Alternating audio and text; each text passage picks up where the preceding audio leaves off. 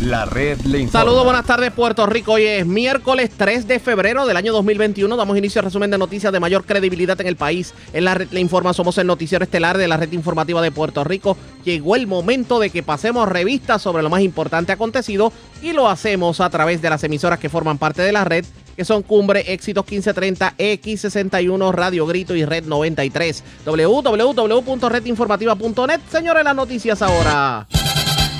Las noticias. La red le informa. Y estas son las informaciones más importantes en la red Le Informa para hoy miércoles 3 de febrero. Confirmado ahora para sepultar a su ser querido en los nichos de Lares. Hay que pagar 500 dólares. El alcalde Fabián Arroyo aclara la situación y asegura que solo están implementando lo que la pasada administración acomodaticiamente dejó de hacer le plantan al gobernador el primer campamento de protesta frente a la fortaleza. Hermandad de Empleados Exentos No Docentes de la Universidad de Puerto Rico dice que se quedarán allí hasta que el gobierno intervenga y se logre la firma del convenio colectivo. Alegan los empleados de la Universidad de Puerto Rico que la administración por presiones de la Junta de Control Fiscal quiere eliminar el convenio. Puerto Rico buscará unirse al llamado alerta a Tanchi. Esta alerta firmada por el presidente de Estados Unidos faculta al Estado a no esperar cuando se reporta la desaparición o secuestro de una persona.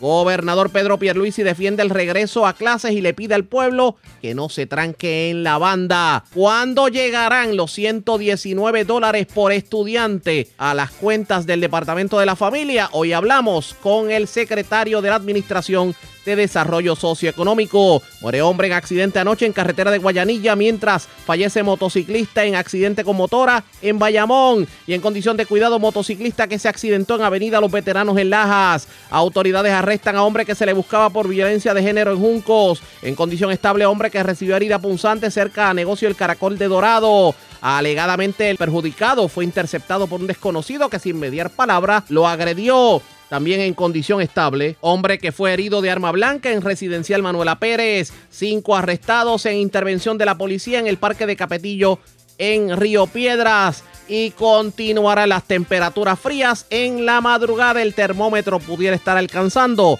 los bajos 60 grados. Esta es la red informativa de Puerto Rico. Bueno, señores, damos inicio a la edición de hoy, miércoles, del Noticiero Estelar de la Red Informativa. Iniciamos con una noticia de último minuto. Último minuto. Escuchen esto. Atención a la gente que me escuchan en el sureste por X61. La Contraloría de Puerto Rico emitió una opinión cualificada de las operaciones fiscales del municipio de Yabucoa. El informe revela que no hubo control en la propiedad que donó Defense Logistic Agency al municipio y que no se han podido localizar 20 unidades de propiedad de un total de 108, entre estos 9 camiones militares, 3 vagones y tanques de arrastre, 3 montacargas y 2 generadores de electricidad. Además, la encargada de la propiedad no asignó valor alguno a las 20 unidades y estamos hablando de que se desaparecieron estos camiones, 9 camiones militares, 3 vagones, tanques de arrastre y esto fue donado en medio de María. Además, se dice que se invirtieron 226 mil dólares en la construcción de un parque de béisbol que nunca se ha realizado. Ay, mi madre. Esto se pone caliente definitivamente. Pero obviamente lo más que ha llamado la atención es esto de los camiones. Hay nueve camiones militares desaparecidos en el municipio de Yabucoa. Tres vagones y tanques de arrastre, incluyendo dos plantas energéticas. ¿Dónde está esa propiedad? Vamos a ver si podemos conseguir al alcalde eh, Rafi Zurillo para que nos hable sobre el particular porque la situación no pinta bien en cuanto a este informe. Este informe incluye desde el primero de abril del 2017 al 30 de junio del 2019. Obviamente estamos hablando que la mayoría de la auditoría fue bajo eh, el huracán María y los daños que provocó el huracán María. De esto vamos a hablar en el transcurso de la programación, pero antes vamos a las noticias. Ha tomado mucho de sorpresa a los lareños el que ahora se le está cobrando 500 dólares por eh, sepultar a sus seres queridos en los nichos que se encuentran en el cementerio, bueno, lo que queda del cementerio de Lares, porque para el que no lo sepa, se están utilizando estos nichos debido a que todavía el cementerio tiene eh, los dolores de cabeza de, del derrumbe que eh, provocó su cierre. Y muchos se preguntarán qué pasó. ¿Hubo un aumento al llegar la nueva administración? También eh, se informó que se está cobrando por, eh, pues, digamos, si usted, tiene una, si usted tiene una entrada y tiene que tirarle tosca, pues ahora también se le cobra. El, bajo la administración de Roberto Pagán y la administración del saliente alcalde José Rodríguez, eso no se estaba cobrando. Y como a nosotros nos gusta ponerle el cascabel al gato, yo tengo línea telefónica al alcalde Fabián Arroyo para que nos aclare por qué se está cobrando por algo que antes no se cobraba. Saludos, buenas tardes, bienvenido a la red informativa. Saludos, saludos Arriaga, gracias por, como siempre, permitirme expresarme a mi pueblo. Gracias por compartir con nosotros. Alcalde, ¿qué hay de cierto que ahora para enterrar a los seres queridos en lares, en los nichos, hay que pagar 500 dólares? Cuéntenos. Mira, eh, hay un orden, el, te voy a decir, la, yo llevo tres semanas como alcalde y no me he topado que en la pasada administración eh, decían que había una necesidad, una urgencia y no cobraban casi ninguno de los servicios.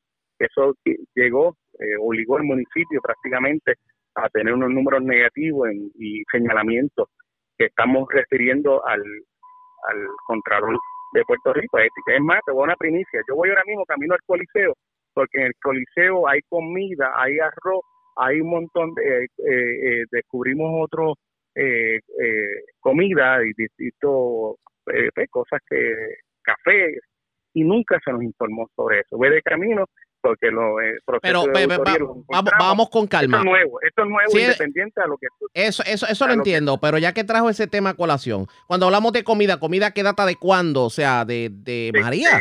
la pasada la no, no, la pasada administración compró supuestamente eh, una, una comida, café, creo que hay arroz, creo que hay otros productos, eh, leche que está a punto de vencerse y no nos informaron el comité de transición y vamos de camino para poder eh, entregarla, eh, ya que no se ha vencido la misma, pero no nos informaron, si no nos informan, nosotros trabajamos eso lo llevamos a las distintas personas en necesidades. Es más, ayer nosotros hicimos una compra de nuestro dinero personal para llevarle a unas personas que necesitaban eh, eh, comida. Que obviamente con esa, esa comida se puede repartir de inmediato, me imagino. Claro, no, hoy mismo ahí estamos, ahora mismo un personal de nosotros trabajando en inventario para repartirlo entre hoy y mañana.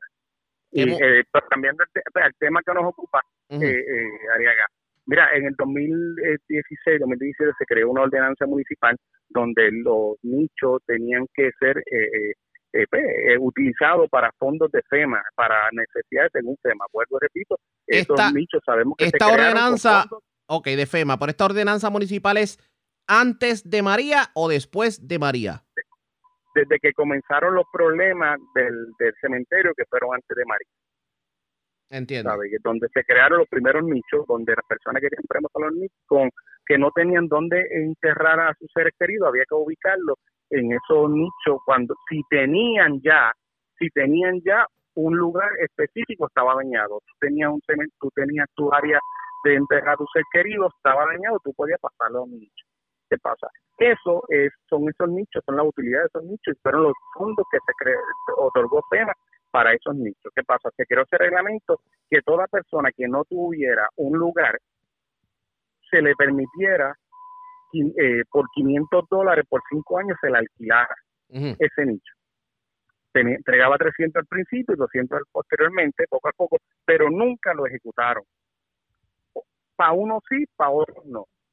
Ahora mismo... O sea, usted me está, usted me está diciendo que que se lo cobraban a uno, o sea, se cobraba selectivamente. Eso es así, y, y, le, consta que se hizo así. ¿Hay registros de eso? Es más, ahora mismo tenemos un montón de nichos ocupados por la pasada administración donde cobraban 300 dólares. A, le debe de cobrarle el dinero, le dice no mételo y sácalo en tres meses prestado de boca, de boca. Y no y se lo dejaban ahí. Claro, lo están ahí. ¿Por qué? Pero, no eh, pero entonces lo que usted me está diciendo, para entender un poco el planteamiento, es que al entrar usted, obviamente tiene que poner en vigor la ordenanza que ya es eh, ap- aprobada dentro del municipio de cobrar los 500 dólares. ¿De eso que estamos hablando? Eso es así, eso es así, eso es así. eso es así. Una pregunta que le hago sobre el particular. Aquí se había dicho que muchos de esos nichos se iban a utilizar para colocar los cadáveres de las tumbas que se vieron afectadas en el derrumbe. Esas personas que no tienen culpa de que se le haya derrumbado la tumba, ¿también tienen que pagar los 500 dólares? Mira, esas personas que no tienen un lugar, es lamentable que el municipio del área no, no, no prepara un plan para eso. Esas personas, si usted tiene un lugar en el área afectada, nosotros, como en caso de ayer, nosotros te permitimos eh, utilizar uno de los nichos, porque eso es para los nichos. Pero si usted no tenía dónde enterrar el, eh, la a, su ser querido, podía alquilar por cinco años según el reglamento y es lo que se está poniendo en. Pero por lo menos aquellos que, te- que tienen que exhumar cadáveres de la zona afectada y colocarlo en nichos, esas personas no se le va a cobrar los 500 dólares. Exacto, exacto. Ayer fue un caso de pileta donde se le fuimos y llevamos a la persona, ¿no? Y no se le cobró porque tenía un, un lugar en, en el cementerio que- donde la parte está afectada. Yo creo que, au- aunque obviamente a muchos le tomó de sorpresa el cobro de los, de los 500 dólares, yo creo que hay algo más clave que tenemos que preguntar en este sentido. ¿Cuándo se le va a poner el cascabel al gato a la situación del cementerio? Mira, eh, ahora mismo apenas, como le indica, apenas tres semanas que llevamos como alcalde analizando, descubriendo de- documentos, hallazgos como eso. Eh, tenemos una reunión el lunes, con los- el viernes con los funerarios, donde va a estar una compañera eh, abogada explicándole el procedimiento, cómo debería ser, cómo dice la ley, y no cómo se estaba haciendo, que era haciéndole favores a uno. Uno los mandaban patillo, a otros se lo, le prestaban el hueco eh, con el nicho por tres meses y nunca se lo cobraban, o pues las personas dejaban al cadáver ahí, nunca lo reclamaban. Eh, eso es el procedimiento que estamos trabajando. Además de eso, estamos trabajando con el nuevo cementerio, donde la pasada administración nos dijo que todo estaba listo. En las pistas públicas se descubrió que era falso, que no estaba listo, de que no cumplió con el, el, el diámetro, con, con la cabida, perdón, de la de- del cementerio, que ahora se ve, se habían dicho que eran unas 11 puntos, ahora 7 puntos, ahora salió que eran 10. Eh, no hay todavía, todavía no hay certeza de dónde ese eh, es dónde va a ser ese cementerio. Lamentablemente, ante eso estoy creando una reunión de emergencia para identificar otro solar si si es necesario comprar otro solar. ¿Esa reunión está pautada para cuándo? Mira, la- eh, debe ser el 1 de marzo de la semana que viene. Eh, contratamos dos ingenieros eh, eh, civiles, uno era de la pasada administración y otro de una nueva administración de este servidor, donde vamos a atender esa situación, contratar un agrimensor, porque la área tiene un problema grave que queremos reconocer, que es que tiene una zonificación y zona de caverna y hay muchos ojos de agua. Estamos identificando un solar que pueda cumplir con los requisitos según FEMA. Y en la última conversación que tuve con FEMA, hablé con FEMA, en vez de hacer un pequeño cementerio, hacer un gran cementerio, hacer dos cementerios, cementerios medianos, estamos en conversaciones para así hacerlo. ¿Ha habido algún tipo de reunión reciente entre usted como alcalde y las organizaciones que obviamente abogaban por la solución final del problema del cementerio? Ayer estuve con uno de los de los de las personas a cargo de Chile sobre ese eh, tema. Le mencioné la, lo que le acabo de mencionar a ustedes y le indiqué que para la semana que viene estaríamos reuniéndonos para expresarles, para que ellos sean parte, como lo han hecho, para buscar las nuevas alternativas eh, del nuevo cementerio del área. Alcalde, aparte del cementerio, ¿y hay otros trabajos del municipio hacia la ciudadanía que ustedes hayan iniciado cobro por esos trabajos y que no se estuvieran cobrando bajo la pasada administración? Mira, eh, la, la ordenanza disponía que teníamos que eh, cobrar por los camiones cuando se llevaban los camiones de Tosca o cuando se utilizaba en los vehículos de- del municipio, los, los, los, el, los- de, el digger, etcétera, etcétera, eh, no se estaba utilizando, no se estaba cobrando pues, por favores políticos. Entonces, ¿qué hacían eso? A uno se lo sacaban de aquí, lo sacaban para allá para buscar el voto, eh, lamentablemente, y no se le cobraba en la, en la, pues, a una persona adinerada, quédate con ese con esa máquina tres o cuatro días. El pobre no le prestaban ni una hora que estaba dispuesto a pagar. Estamos esperando que la, la Asamblea Municipal se exprese a tales efectos para hacer cumplir las ordenanzas ya establecidas. por el municipio de Lares. Vamos a ver qué termina ocurriendo en ese sentido. Me imagino que usted está consciente que obviamente estos cobros, pues como que a la ciudadanía no les han caído muy bien, que digamos, a esas personas que ahora tienen que pagar, ¿qué usted le diría? Mira, no, no, no, no es a la ciudadanía que está molesta, quien está molesto eh, son unas personas que tienen unos intereses. Yo no voy a hablar sobre ese tema. Bebé, vamos, que- con, vamos con calma. Personas No, que no, tienen no, unos no, eh, intereses.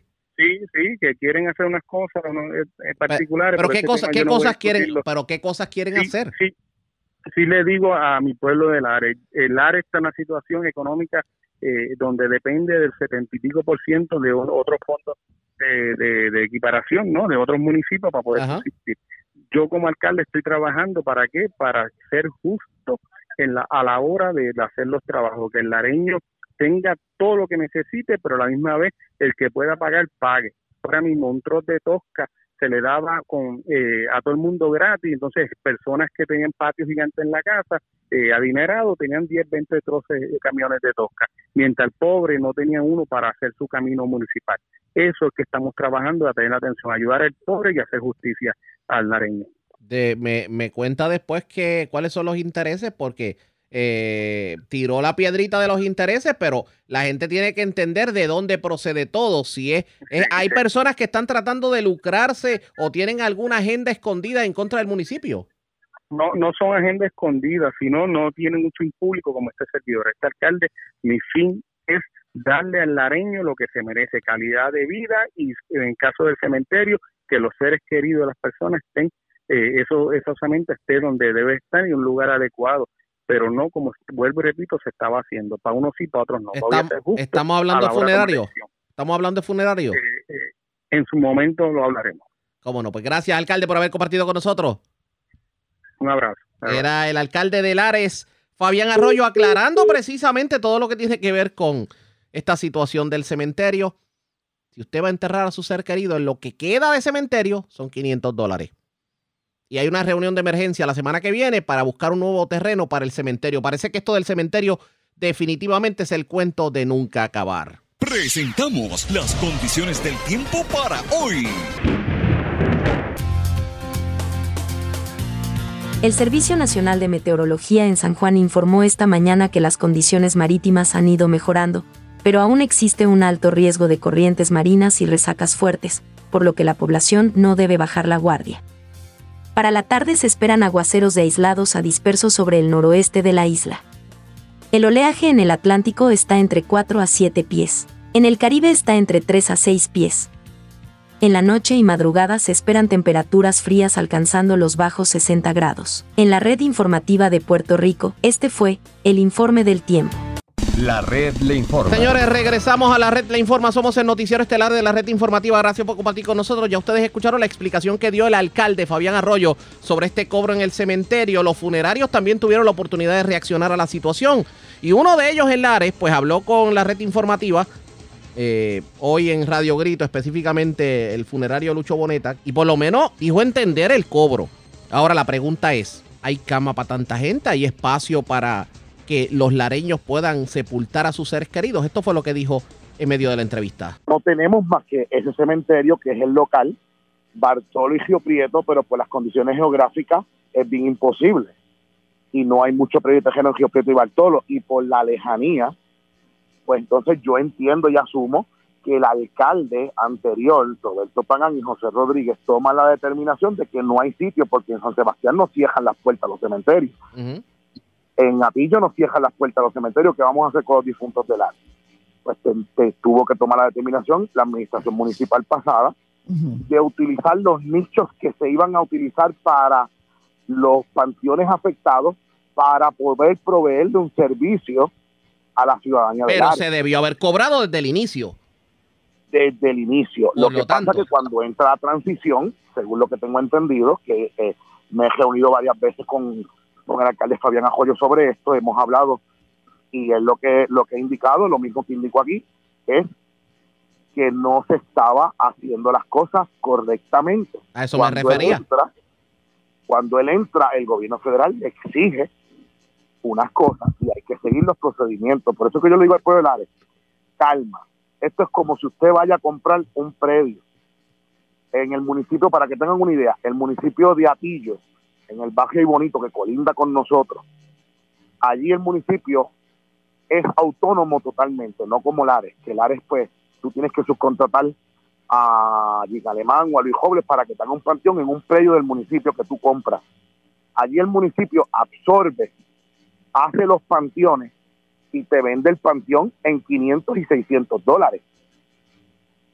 ¿Ves? Para que tú lo utilices. Seguro. Pero como nosotros no tenemos terreno actualmente, no hay permiso actualmente por el Departamento de Salud para seguir eh, vendiendo espacios, porque no se puede, porque todos sabemos que el cementerio está afectado, pues entonces que las otras administraciones toman la determinación de hacerlo de esa manera.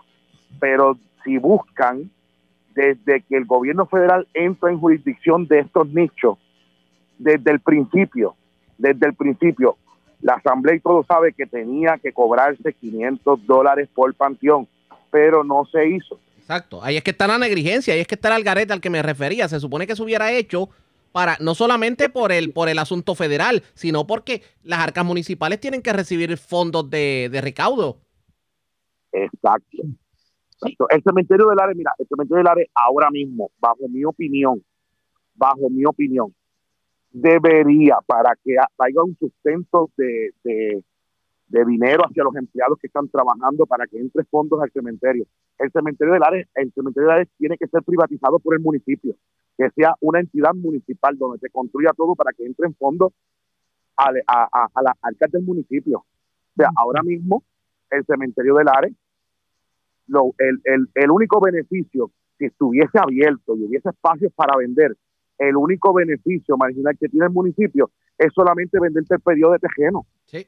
Porque tú, tú subcontratas a otra persona y, y esa persona pues es la que la que gana en este en este caso, que sería la que hace el No, panteón, de- no, definitivo. lápidas, le pone todo, ¿me entiendes? No, entiendo. Oye, por, cier- por cierto, le- eh, el alcalde hizo referencia a una reunión.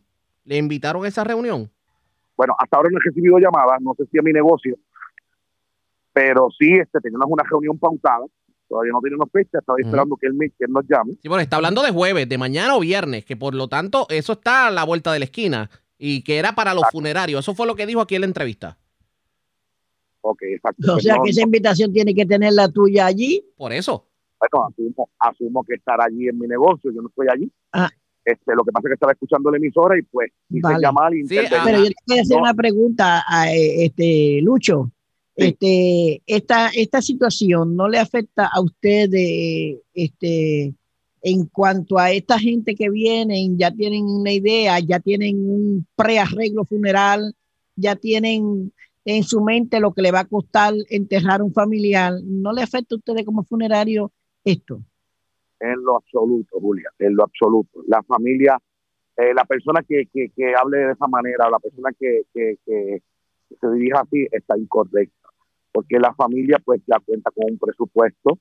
Eh, la familia, pues, sabe, o sea, todo el mundo sabemos que si, por ejemplo, yo muero hoy, yo tengo que tener mi panteón. Si lo tengo en mi panteón, tengo que comprar un predio tejero y tengo que construir un panteón. ¿Eh? Eso no es en, eso no es en Lares, eso es en todo el, en todo el mundo. O sea, usted tiene que tener una propiedad ahí si su propiedad fue afectada, si su propiedad fue afectada, tiene que buscar otras alternativas para poder eh, enterrar a su familiar dignamente. Esto es un problema grande, Julia. Yo siempre lo dije Sí, desde el principio. Yariaga, que esto, eh, mira, esto para que ustedes tengan una idea, para que ustedes tengan una idea, en toda la nación americana, en toda la nación americana, no ha habido un problema como el que tenemos en Lares nosotros, y eso está reconocido por el gobierno federal. La asignación de fondos más grandes del gobierno federal es para Lares, para el cementerio. Lo que pasa es que hay que seguir unos protocolos. Aquí se ha cambiado, hay que estar conscientes.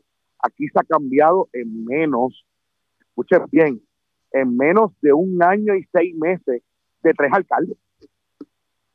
O sea, Y las cosillas, obvia- obviamente el trámite y, y tomando en cuenta la burocracia que tenía la pasada administración, que ahora mismo Biden está li- liberando todo lo que tiene que ver con esto de la burocracia que, que afectaba. Por lo menos esperemos que el dinero llegue. Claro, hay que identificar un terreno porque por lo que vemos el terreno que se identificó para un nuevo cementerio no sirve. Ok, mira, en cuanto a eso, yo tuve, yo, yo, yo, yo estuve hablando con, estuve hablando con el alcalde y pues yo le di una idea porque pues eh, eh, eh, yo pensé entrar en este negocio de comprar un terreno para el cementerio. Nuestro pueblo de Lares está en la zona cálcica de Puerto Rico. Eso así. Por ende, los tejenos que tenemos es en piedra y muy pocos tejenos factibles en tierra. El alcalde y yo tuvimos una conversación hace varias semanas donde yo le informé que sí se, se podría hacer un cementerio ecológico donde, donde se utilizara el modelo de conseguir un predio de tejeno donde se pongan los panteones sobrepuestos en la tierra, no escalvando y construyendo panteones. Eso es muy buena sobrepuestos, nichos, y nos evitaríamos entonces eh, la problemática de los estudios de suelo, aunque como quiera hay que hacerlo, pero sería mínimo, porque no se está dañando el ambiente. Los panteones irían sobrepuestos en plataformas en el terreno no como estamos acostumbrados nosotros de comprábamos un predio tejeno y escalvábamos con un digger por ahí para abajo, eh, seis pies y empezábamos a levantarle el panteón. No, son panteones que ya vienen hechos, sobrepuestos, son gavetas, que le llaman gavetas, que son como edificios donde, donde todo el mundo lo conoce como nicho, y mausoleo. Son, son, es, una, es, es un modelo Fabián Arroyo. La pregunta yo creo que debió ser de esta forma. ¿Hay cama para tanta ah. gente? Ok, esto se está acabando, esto se está acabando, no hay, no hay tanta cabida, no hay tanto nicho. Eh, se compraron alrededor de 200 nichos, de esos 200 nichos pues los están trayendo poco a poco y instalándolos. Bueno, expresiones del funerario Lucho Boneta. Eh, el denominador común en toda esta situación es que los lareños todavía a estas alturas del juego están pasando la salsa y el guayacán a la hora de sepultar a sus seres queridos. ¿Cuál será el desenlace de toda esta situación? Ustedes pendientes a la red informativa. La red le informa. Vamos a una pausa y cuando regresemos en esta edición de hoy del noticiero estelar de la red informativa de Puerto Rico, le han plantado al gobernador Pedro Pierluisi el primer campamento de protesta frente a la fortaleza. Hablamos con la presidenta de la Hermandad de Empleados Exentos No Docentes de la Universidad de Puerto Rico sobre el particular porque fueron los universitarios los que plantaron este campamento. Regresamos en breve. La red le informa. Señores, regresamos a la red le informa, el noticiero estelar de la red informativa, edición de hoy miércoles. Gracias por compartir con nosotros. Bueno, aunque han habido protestas en, los, en las pasadas semanas, el primer campamento que se le planta al gobernador Pedro Pierluisi en la entrada a la fortaleza lo hizo nada más y nada menos que la Hermandad de Empleados Exentos No Docentes de la Universidad de Puerto Rico, porque obviamente hay una situación con el convenio colectivo, parecería que de golpe y porrazo quieren simplemente eh, dejar sin efecto cláusulas de los pasados convenios o pues detener la negociación y sobre todo en derechos adquiridos por décadas, como dice uno. Es como si quisieran de de alguna manera sacar la unión y como si no existiera, no hubiera existido nunca en la Universidad de Puerto Rico. Ante ello, obviamente, la hermandad está reclamando del gobierno que intervenga. Y yo tengo en línea telefónica a la presidenta de la Hermandad de Empleados Exentos No Docentes de la Universidad de Puerto Rico, Yanel Santana Andino. Vamos a hablar sobre el particular. Saludos, buenas tardes. Bienvenida a la red informativa. Saludos, buenas tardes, gracias por tenernos contigo. Y gracias por compartir con nosotros. Para que la gente entienda la controversia, ¿qué es lo que está ocurriendo en la Universidad de Puerto Rico? Bueno, lo que está ocurriendo, muy buen resumen el que dices. Nosotros llevamos desde el 2017 negociando un convenio colectivo. Cada vez que estamos a punto de, que la Junta de Gobierno ratifique el mismo, pues vienen con una nueva medida creativa para, para detenerlo, ¿no? Ahora la administración, la Junta de Gobierno, parte de ella pretenden aprobar una certificación en la cual están chantajeando a la hermandad. Ellos aprueban el presupuesto para poder implementar el convenio colectivo, siempre y cuando en la certificación se exponga que todo lo que nosotros tenemos negociado, presente, futuro o enmendado, que no vaya a tono con lo que ellos establecen en su plan fiscal o en su presupuesto, pues simplemente va a ser eliminado y no va a poder ser exigible en ningún foro. Eso es lo que el convenio es un contrato entre las partes ellos lo que están buscando es eliminar de manera unilateral nuestros 48 años de lucha y basándose el doctor Haddock en que tenemos que ser agradecidos que nos dieron hasta el 31 de diciembre un convenio colectivo. Pero este convenio colectivo simplemente no quieren ratificarlo y quieren eliminarlo todo. ¿Qué, qué, o sea, qué, qué consecuencia tendría el que esto se materialice? El, primero que nada, el convenio que nosotros queremos ratificar ahora, que no acaban de ratificar, le trae a la, a la Universidad de Puerto Rico unas economías de 20 millones de dólares anuales.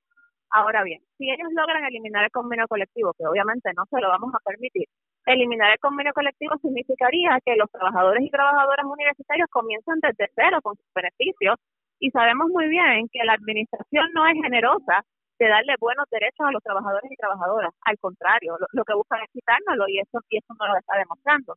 Nosotros no, no exigimos nada más allá que sea ju- injusto. Nuestro convenio es un convenio justo que le hace bien a la universidad, que le hace bien a la hermandad y que le hace bien a los demás sectores universitarios porque el mismo patrono le extiende nuestros beneficios. Pero hay algo que yo no Así entiendo, que- perdone que le interrumpa, pero hay algo que yo no entiendo de toda esta controversia. Si la administración de la Universidad de Puerto Rico insiste en que hay cosas que se van a eliminar y no se van a aprobar, ¿cómo quiere que trabajen los empleados? ¿Sin un convenio colectivo? ¿Cómo entonces estarían eh, eh, representados o simplemente sería algo como que eh, la universidad decide y punto? La universidad decide y punto unilateralmente como, como siempre han querido hacer, ¿no?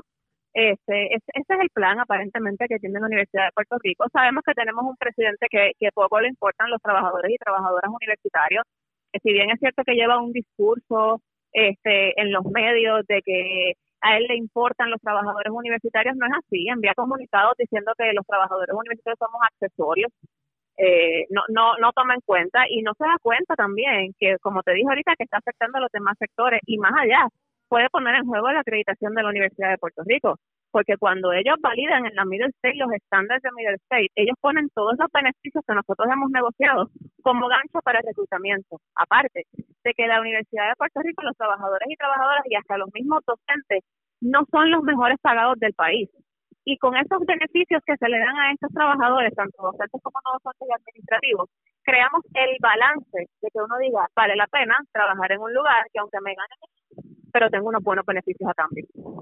Y ellos ni quieren el aumento ni quieren los beneficios para los empleados. ¿De eso que estamos hablando? No, ellos no quieren absolutamente nada. Ahora están diciendo que, que quieren hacer un plan de retribución y clasificación nuevo, pero en ese plan de retribución y clasificación lo están haciendo a la trágala, lo están haciendo combinando tres y cuatro puestos a una sola persona. Este, igual, haciendo injusticia a los trabajadores. Tenemos una política de no reclutamiento en la universidad. Claro, no hay reclutamiento para trabajadores y trabajadoras universitarios, pero sí hay reclutamiento para nombramientos de confianza en la presidencia que se ganan sobre 10 mil y 12 mil 500 dólares mensuales. Y, to- y tomando en cuenta los escándalos que ha habido de gastos en los últimos años en los diferentes recintos de la Universidad de Puerto Rico, que muchos de ellos llegaron inclusive a los tribunales. Ahora bien, eh, ustedes inician este campamento. Obviamente esto es cuesta arriba. Están allí en la fortaleza. ¿Van a permanecer allí hasta cuándo?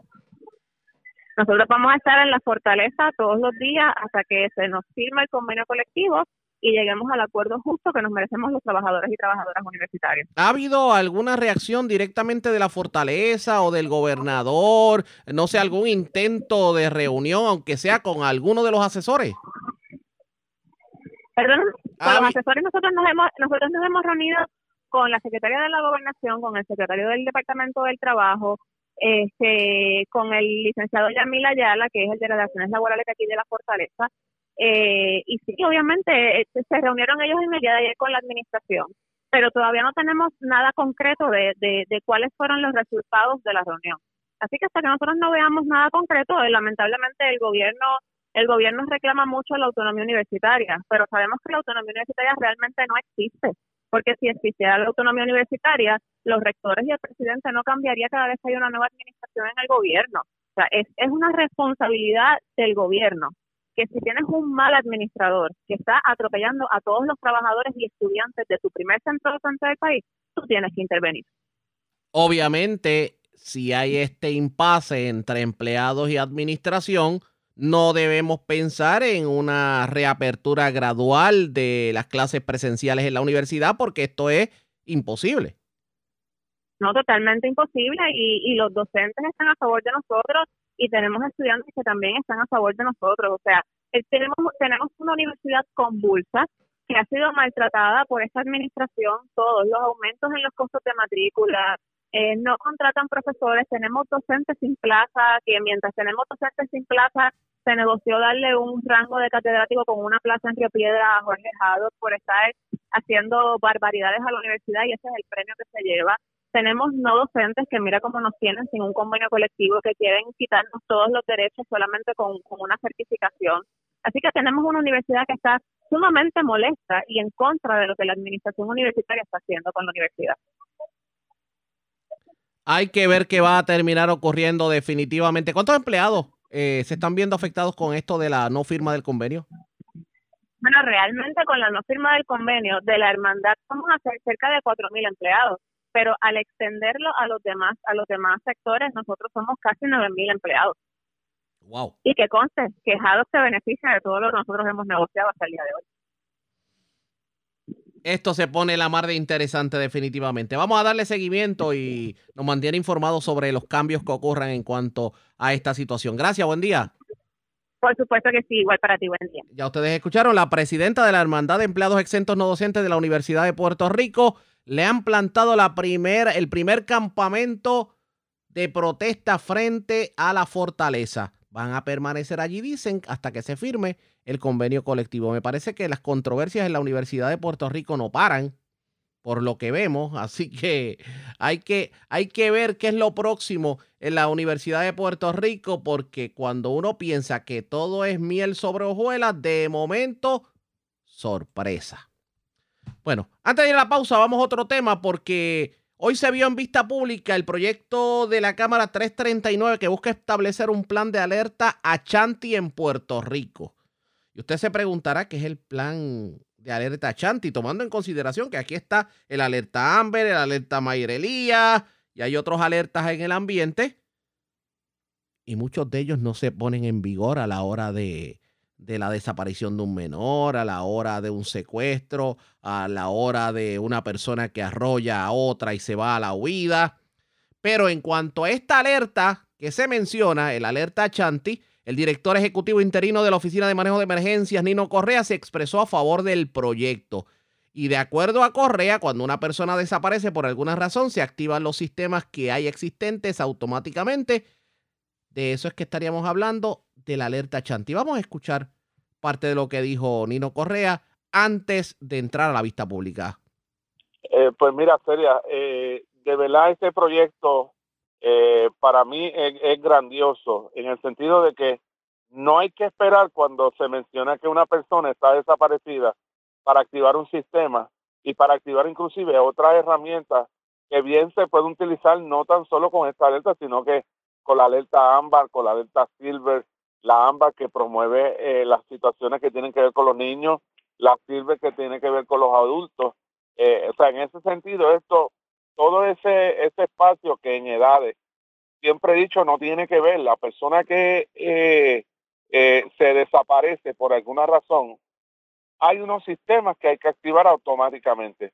Obviamente, para que eh, surja la activación de esta alerta, tienen que haber unos detalles, ¿verdad? Unas informaciones, las cuales una vez existen y una vez están debidamente certificadas, tú y yo sabemos y todos que es probable que puedan tomar un poco de tiempo, pero en ese sentido, el hecho de que haya una eh, alerta bajo las condiciones iniciales que puedan haber, la policía automáticamente podría este, solicitar que esta alerta se active y automáticamente podemos enlazar todo lo que es el sistema de comunicaciones, eh, telefonía, eh, radio, televisión, inclusive hasta a través de los radiodifusores puede eh, utilizarse estos billboards, estas eh, eh, pantallas gigantes que hay en algunos sitios instaladas que pueden aportar a ayudar a la identificación no tan solo de la persona, sino de algún vehículo o algunos otros detalles que la gente puede ayudar a que podamos ser mucho más rápidos en encontrar a esa persona. O sea, que todos estos sistemas se pueden enlazar y trabajar con uno solo. Sí, correcto, correcto. Automáticamente este sistema, una vez entra la llamada, nosotros como representantes de las oficinas que tienen que ver en relación a las emergencias, pues ese sistema pudiera eh, ser solicitado que se active de una manera más rápida y sabemos que en muchos otros lugares, especialmente he visto mucho de este tipo de alertas que en México eh, se activa una alerta automática que toda la gente seguida eh, se activa y pueden reconocer el hecho de que hayan visto a la persona o que hayan visto el vehículo donde esté la persona, etcétera, etcétera. Son muchos detalles. Pues que esto pues se active y, y en ese sentido el tener este tipo de alerta para esta, estas edades pues sería un enlace entre una alerta de menores y una alerta de personas mayores, ¿verdad? De ancianos que pudieran verse afectados o que pudieran estar desaparecidos y a lo que se activan eh, eh, situaciones de querella, de procesos administrativos para poder responder. Si algo es claro, una vez surge una llamada de una situación como esta, todos los recursos municipales, estatales, tenemos una responsabilidad. Y en ese sentido queremos, obviamente, al 100% apoyar esta medida porque sé que eh, va a ser un buen recurso para poder este, apoyar todo tipo de situación que pudiera surgir eh, en relación a este tema. Expresiones de Nino Correa. Vamos a explicar un poco lo que es el alerta Chanti. El presidente de Estados Unidos firmó la ley 401 del 31 de diciembre del 2018. Esto se le denomina así por Achanti Billy, una mujer nativa de Maryland que desapareció de Hampton Roads en Virginia en septiembre del 2017. Se sospechaba que había sido secuestrada, pero como ella era adulta no se podía publicar un alerta Amber, tampoco un alerta Silver por no ser una persona de la tercera edad y transcurrida dos semanas de su desaparición, el cuerpo de la joven fue hallado sin vida en Carolina del Norte. El propósito es salvar vidas cuando hay esta sospecha y obviamente se trae a colación lo ocurrido con la joven Rosimar Rodríguez, el secuestro de la joven y posterior obviamente eh, su asesinato en la zona de Dorado. Eso se pretende eh, establecer en Puerto Rico. ¿Cómo va a funcionar? Ustedes pendientes a la red informativa. La red le informa. A la pausa, cuando regresemos, las noticias del ámbito policíaco más importantes acontecidas, entre las que tenemos que destacar. Un hombre murió en un accidente anoche en una carretera de Guayanilla. También un motociclista murió anoche en un accidente con motora, obviamente, en la carretera 22, la autopista de Diego en Bayamón. Autoridades arrestaron a un hombre al que se le buscaba por violencia de género en Juncos y en condición estable un hombre que recibió una herida punzante cerca al negocio El Caracol en Dorado. Aparentemente el perjudicado fue interceptado por un desconocido que sin mediar palabra lo agredió. Y cinco arrestados en una intervención de la policía en Capetillo de Río Piedras. En lo próximo regresamos en breve. La red le informa. Señores, regresamos a la red Le Informa. Somos el noticiero estelar de la red informativa. Edición de hoy miércoles. Gracias por compartir con nosotros. Vamos a noticias del ámbito policíaco.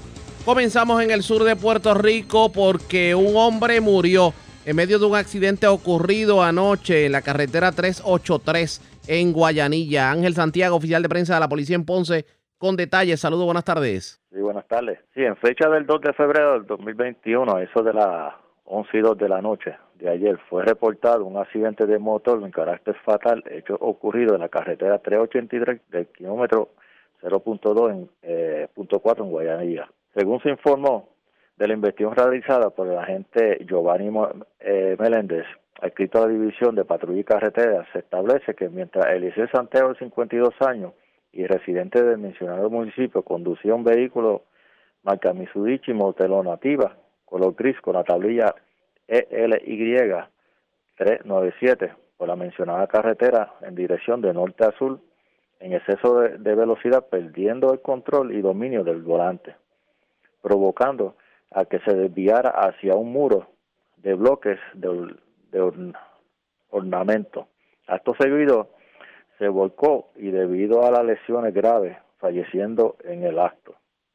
Al lugar se personó la fiscal Charlene Rosa, quien le indicó al agente Roberto Leandri de la División de Servicios Técnicos a que documentara la escena. La fiscal pidió la boleta de levantamiento del cadáver y transportado a la funeraria de Baez de Guayanilla.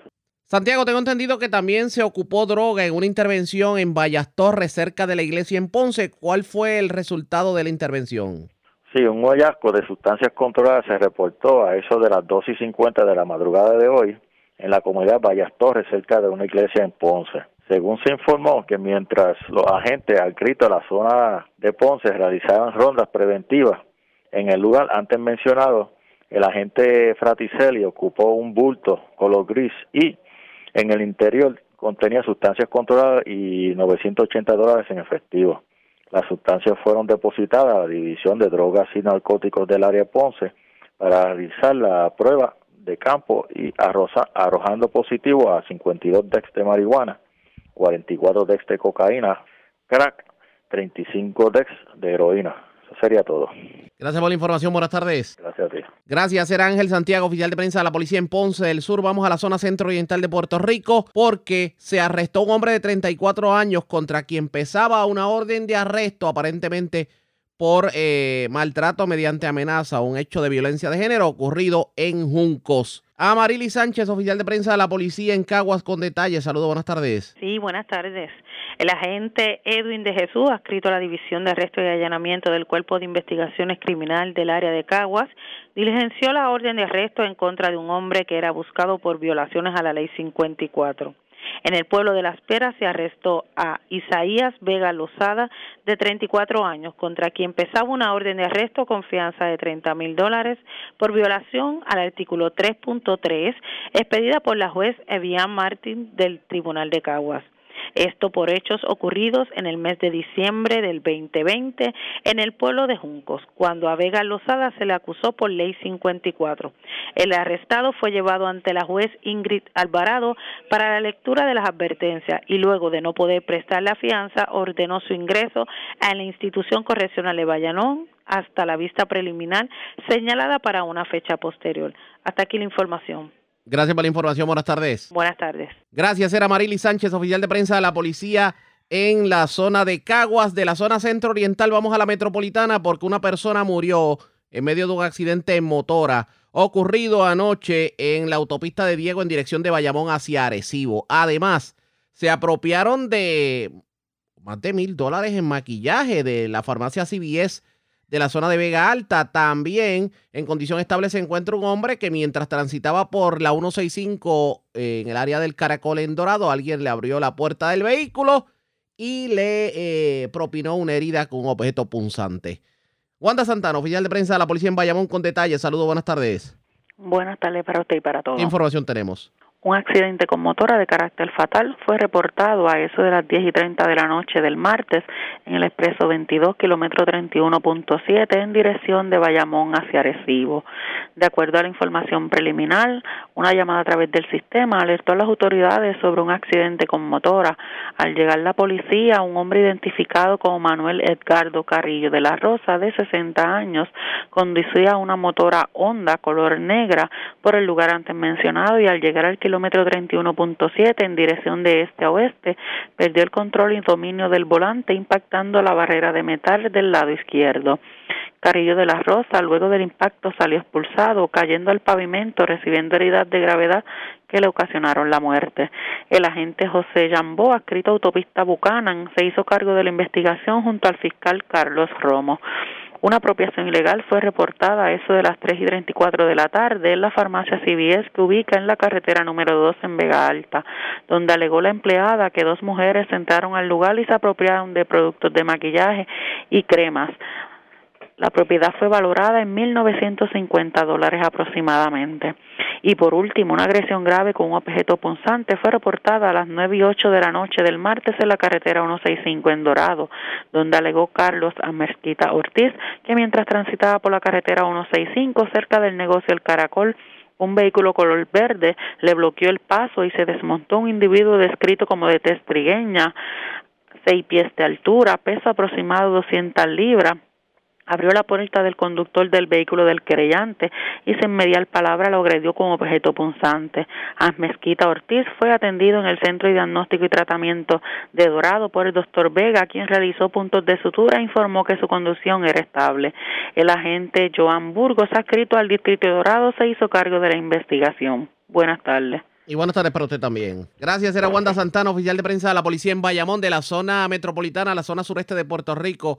Hay un dueño de estación de gasolina que está acusando a un empleado de aparentemente clonarle la tarjeta del puesto de gasolina. Esto ocurrió en en Guayama, específicamente en el JB Station de Guayama. Y es Nexandra Negrón, oficial de prensa de la policía, quien nos trae detalles en vivo. Saludos, buenas tardes. Buenas tardes. ¿Qué información tenemos? Agentes del distrito de Guayama investigaron un escalamiento que fue reportado a las autoridades durante horas de la mañana de ayer en hechos ocurridos en la carretera 3, kilómetro 135.3, en el garaje JB Station del pueblo de Guayama. Según se informa, alega el creyente que uno de los empleados del lugar forzó la cerradura de la oficina y se apropió ilegalmente de la tarjeta del garaje, clonando la misma y le tomó foto. El caso fue referido a la División de Propiedad del Cuerpo de Investigaciones Criminales de Guayama para continuar con la investigación. Muy buenas tardes. Y buenas tardes para usted también. Gracias, era Alexandra Negrón, oficial de prensa de la policía en Guayama de la zona sureste. Regresamos a la metropolitana porque cinco personas fueron arrestadas y se ocuparon potentes armas y gran cantidad de drogas. Esto ocurrió en el parque del sector Capetillo en Río Piedras. Además, en condición estable se encuentra un hombre que fue herido de arma blanca, un hecho ocurrido en el residencial Manuela Pérez. Kenny Ojeda, oficial de prensa de la policía en el cuartel general con detalles. Saludos, buenas tardes. Buenas tardes.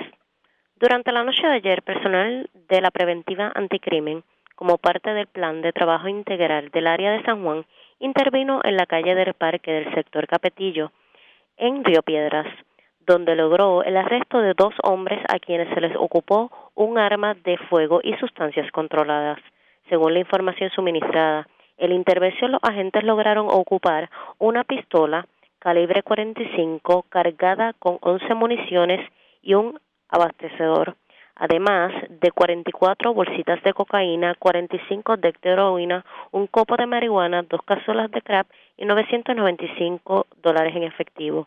El agente Javier Ortiz investigó del mismo modo en horas de la tarde de ayer personal de la unidad motorizada de San Juan en unión con el personal de la División de Inteligencia del CIC de San Juan y la División de Arrestos y Extradiciones intervinieron con los ocupantes de una guagua RAM 150 del año 2018 del color blanca en el estacionamiento del Centro Comercial 65 de Infantería Shopping, donde se arrestó cinco ocupantes de dicha guagua. Los arrestados fueron identificados como Cristian Pinales, de 31 años, José Ángel Guillán, de 24, de 20 años, Brian Losbarda, de 20 años, Miguel A. Gorateo, de 42 años, y Gayfiri Hernández, de 20 años. Y a los mismos se les ocupó un rifle tipo AK, pistola calibre 7.62 por 39, un magazine, 30 municiones, pistola Glock 19 calibres, 9 municiones, una, un magazine, dos municiones, eh, 2.300, un dinero en efectivo, una bolsa mediana de marihuana y un envase de marihuana. El agente Martínez de la unidad motorizada se hizo cargo de este caso. Por otro lado, agentes adscritos a la División de Agresiones del Cuerpo de Investigaciones Criminales de San Juan investigan una agresión con arma blanca reportada a las 7 de la noche de ayer en el residencial Manuela Pérez en Atorrey. Según se informó preliminarmente, un hombre identificado como Félix Sintrom resultó herido de arma blanca en el área del pecho, en circunstancias que se encuentran bajo investigación. El perjudicado fue transportado en un vehículo privado al CET de San José, siendo referido al Centro Médico de Río Piedras en condición estable. Agentes adscritos al precinto de Atorrey Este investigaron preliminarmente el caso refiriéndolo al personal del Cuerpo de Investigaciones Criminales de San Juan para que continúen con la pesquisa. Gracias por la información. Buenas tardes. Buenas tardes. La red le informa. Señores, vamos a una pausa. Identificamos nuestra cadena de emisoras en todo Puerto Rico. Regresamos con más en esta edición de hoy, miércoles, del Noticiero Estelar de la Red Informativa. La red le informa. Señores, iniciamos nuestra segunda hora de programación. El resumen de noticias de mayor credibilidad en el país es la red le informa. Somos el Noticiero Estelar de la red informativa edición de hoy miércoles 3 de febrero. Vamos a continuar pasando revistas sobre lo más importante acontecido y como siempre a través de las emisoras que forman parte de la red que son Cumbre, Éxitos 1530, X61, Radio Grito y Red 93, www.redinformativa.net. Señores, las noticias ahora. Las noticias. La red le informa. Y estas son las informaciones más importantes en la red le informa para hoy miércoles 3 de febrero. Confirmado ahora para sepultar a su ser querido en los nichos de Lares. hay que pagar 500 dólares. El alcalde Fabián Arroyo aclara la situación y asegura que solo están implementando lo que la pasada administración acomodaticiamente dejó de hacer le plantan al gobernador el primer campamento de protesta frente a la fortaleza. Hermandad de Empleados Exentos No Docentes de la Universidad de Puerto Rico dice que se quedarán allí hasta que el gobierno intervenga y se logre la firma del convenio colectivo. Alegan los empleados de la Universidad de Puerto Rico que la administración por presiones de la Junta de Control Fiscal quiere eliminar el convenio. Puerto Rico buscará unirse al llamado alerta Tanchi. Esta alerta, firmada por el presidente de Estados Unidos, faculta al Estado a no esperar cuando se reporta la desaparición o secuestro de una persona. Gobernador Pedro Pierluisi defiende el regreso a clases y le pide al pueblo que no se tranque en la banda. ¿Cuándo llegarán los 119 dólares por estudiante a las cuentas del Departamento de la Familia? Hoy hablamos con el secretario de la Administración de Desarrollo Socioeconómico. Muere hombre en accidente anoche en carretera de Guayanilla mientras fallece motociclista en accidente con motora en Bayamón y en condición de cuidado motociclista que se accidentó en Avenida Los Veteranos en Lajas. Autoridades arrestan a hombre que se le buscaba por violencia de género en Juncos. En condición estable hombre que recibió herida punzante cerca a negocio El Caracol de Dorado. Alegadamente el perjudicado fue interceptado por un desconocido que sin mediar palabra lo agredió también en condición estable. Hombre que fue herido de arma blanca en residencial Manuela Pérez. Cinco arrestados en intervención de la policía en el Parque de Capetillo en Río Piedras. Y continuarán las temperaturas frías. En la madrugada el termómetro pudiera estar alcanzando los bajos 60 grados. Esta es la red informativa de Puerto Rico.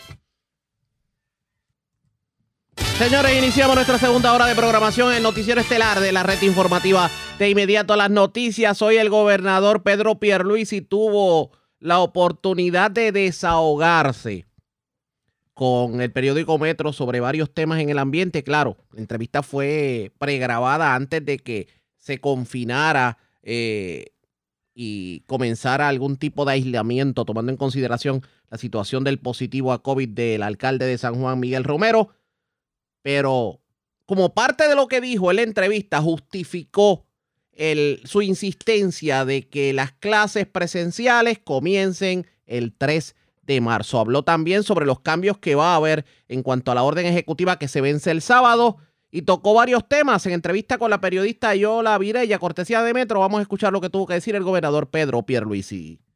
Mira, en realidad lo que yo he dicho ya hace bastante tiempo es que tenemos que irnos preparando, mentalizarnos a que hay que reabrir nuestros planteles escolares, tanto en el sistema público como en el sistema privado, de forma gradual y parcial, eh, eh, con, de manera también que, que no se ponga en peligro la salud de los maestros, del personal que labora en las escuelas, así como los estudiantes. es obvio que esto no va a ser que de un día para otro se van a abrir todas las escuelas. En el caso de las escuelas públicas, es de conocimiento público que hay escuelas que no están aptas para ser utilizadas. Algunas eh, quedaron destruidas por los terremotos. Otras tienen eh, problemas estructurales serios. Así que eh, lo primero que tiene que hacer el departamento es hacer un inventario de las escuelas que están aptas para recibir estudiantes. La secretaria, el número que ha indicado, la cifra que anunció en estos días es que ya han identificado alrededor de 172 escuelas que están aptas. Eh, otras, pues eso queda por verse.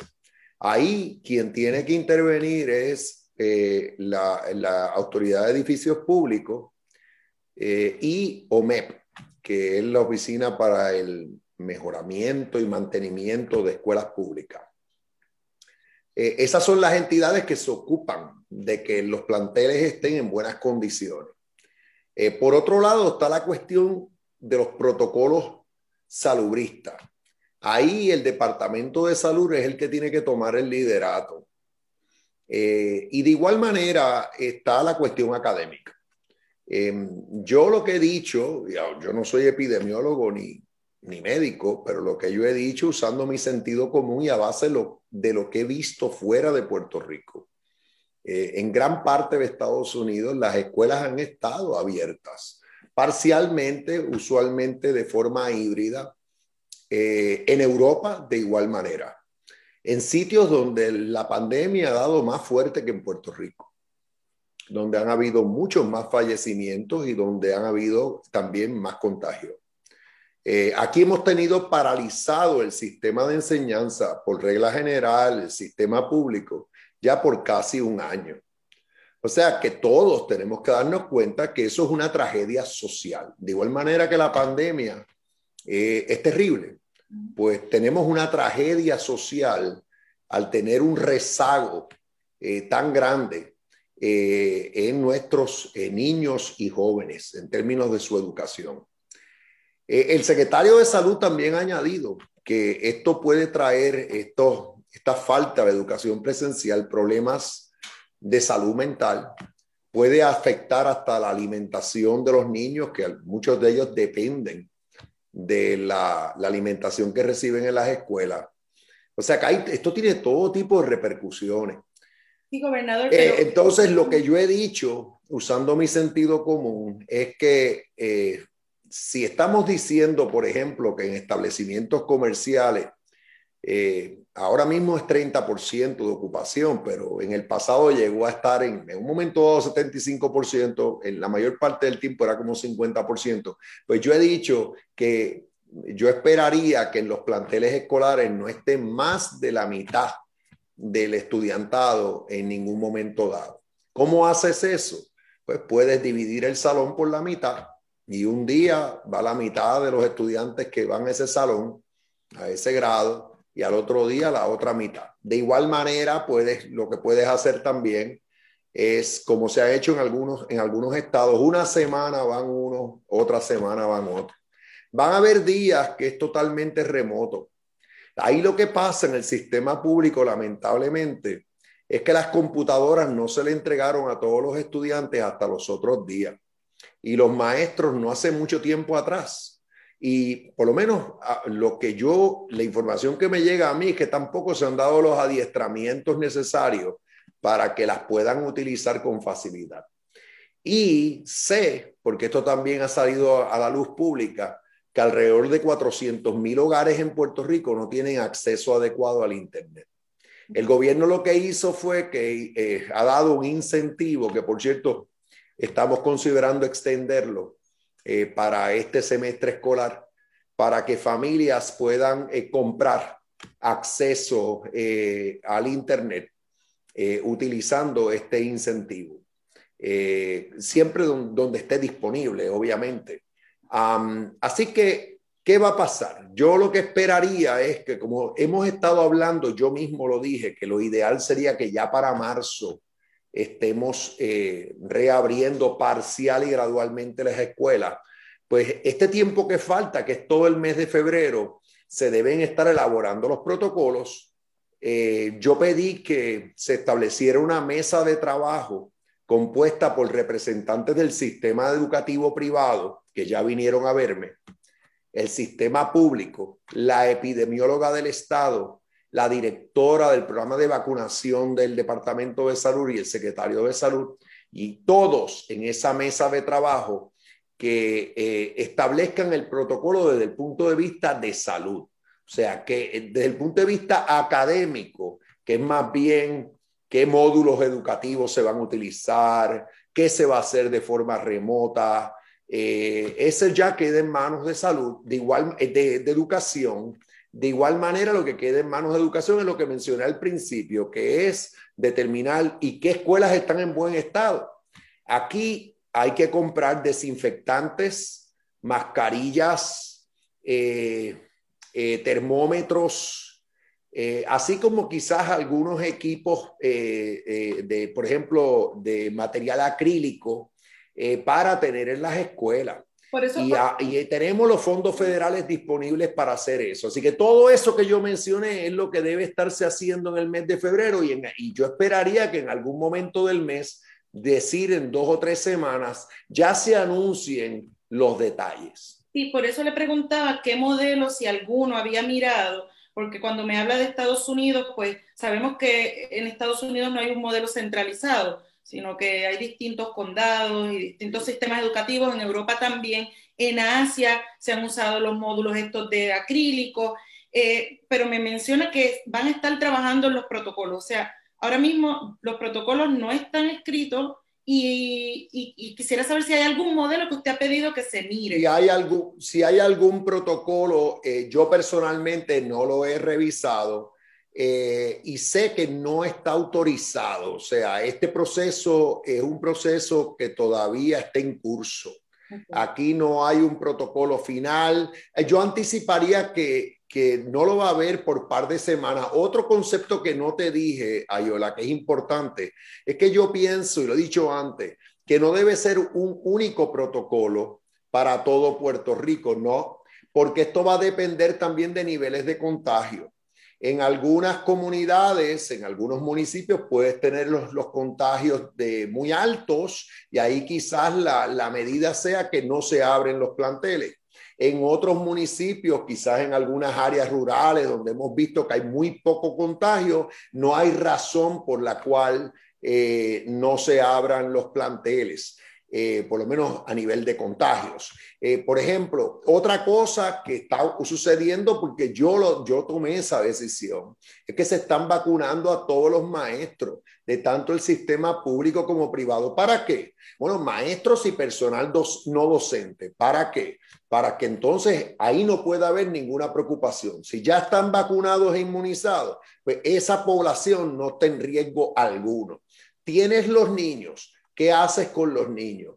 Tienes que tener todas las escuelas que estén participando dentro del sistema de rastreo del eh, Departamento de Salud. Y tienes que, tener una enfermera en todas las escuelas y tienes que estar, sí, haciéndole pruebas a todos los niños que tengas cualquier eh, motivo para pensar que puedan estar contagiados. Y cuando hay algún niño contagiado, entonces se tienen que tomar medidas. Todo esto tiene que estar reflejado en el protocolo. Yo no he escogido un modelo particular.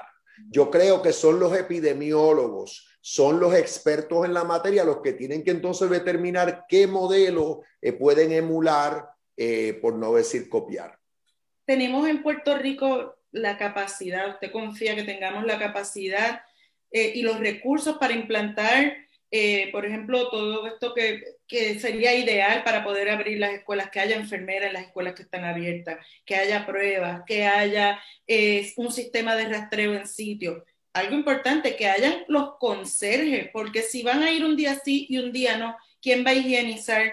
esos, eso, eso, ¿verdad? Esos, esos cubículos, esos pupitres, los baños, los sistemas. No tengo duda, no tengo duda que de, por decir, 800 escuelas que hay en Puerto Rico, más de 800, si estás hablando de que vas a abrir 200, pues se cae de la mata que definitivamente tienes que tener tanto el personal como todos los materiales, como todo lo que necesitas para abrir 200 escuelas. Cuando ya ese número va aumentando, ya caes en 300, 400, es un issue de logística.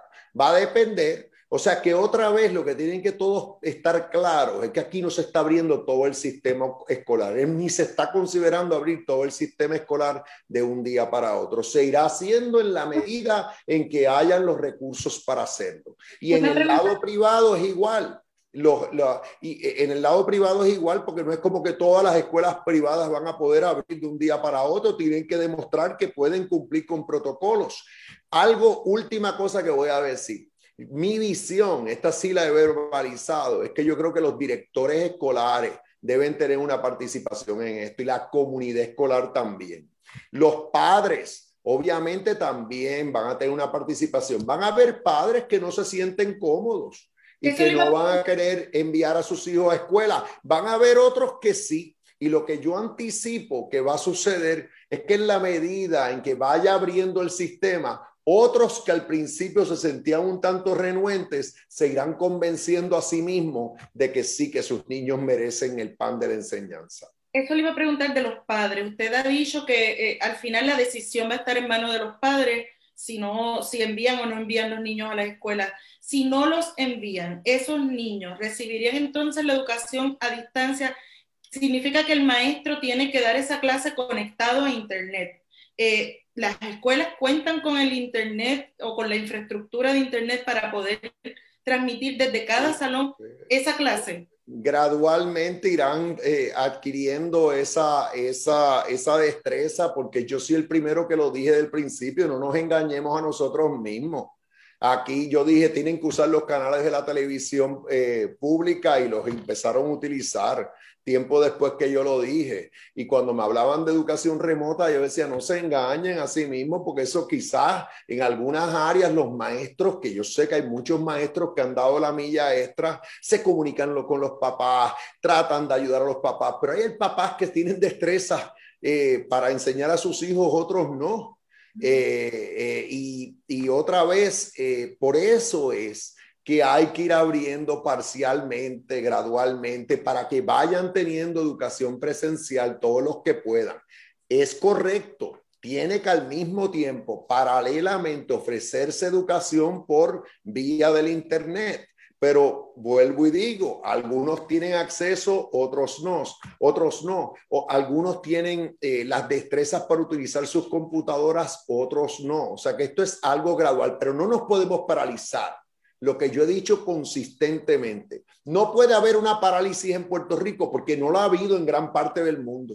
En gran parte del mundo se está enseñando y nosotros no podemos aislarlos como isla en este insularismo y pensar, pues nosotros sabemos más que todos los demás. No puede ser. Tenemos que abrirnos. Papá y, mamá que no deciden enviar a, a, los niños, ese maestro que ese niño está en ese grupo, pero ya está en el salón de clase, tendría que transmitir la clase al mismo tiempo que está atendiendo a los niños en el salón o habría otro maestro que se encargue de esas clases? eso, esos son los detalles que el Departamento de Educación va a tener que anunciar, pero yo te voy a decir que es obvio que niño que se quede en la casa y no tiene o acceso al internet o las destrezas necesarias para utilizar las computadoras va a tener un serio rezago y que los padres por eso lo tienen que pensar muy bien antes de dejar los niños en las casas.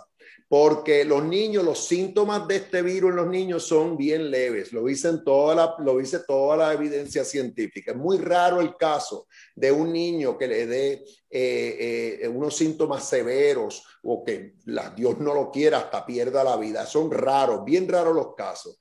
Eh, así que el padre tiene que tomar la decisión pero yo diría que es bien importante que los niños sigan recibiendo el pan de la enseñanza para su futuro porque se van a rezagar, se van a rezagar y eso es terrible. Después, ¿cómo recuperan ese tiempo perdido? ¿Cómo, cómo entonces, eh, eh, en inglés dicen catch up? ¿Cómo otra vez llegan a donde deberían estar? Aquí el año pasado los pasaron de grado sin, sin ni mayor consideración, pero no podemos seguir en esas Así que por eso es que yo digo, vamos mentalizándonos, vamos a ir mentalizándonos, vamos a ir eh, eh, preparándonos para el día sí que comiencen a reabrir los planteles en Puerto Rico. Expresiones del gobernador Pedro Pierluisi, pero obviamente esto del regreso a clases va atado a la vacunación. Y la pregunta es, ¿cómo va a continuar la vacunación? Hay que definitivamente estar pendiente, pero señores, antes de escuchar lo que dijo el gobernador sobre particular, hacemos lo siguiente.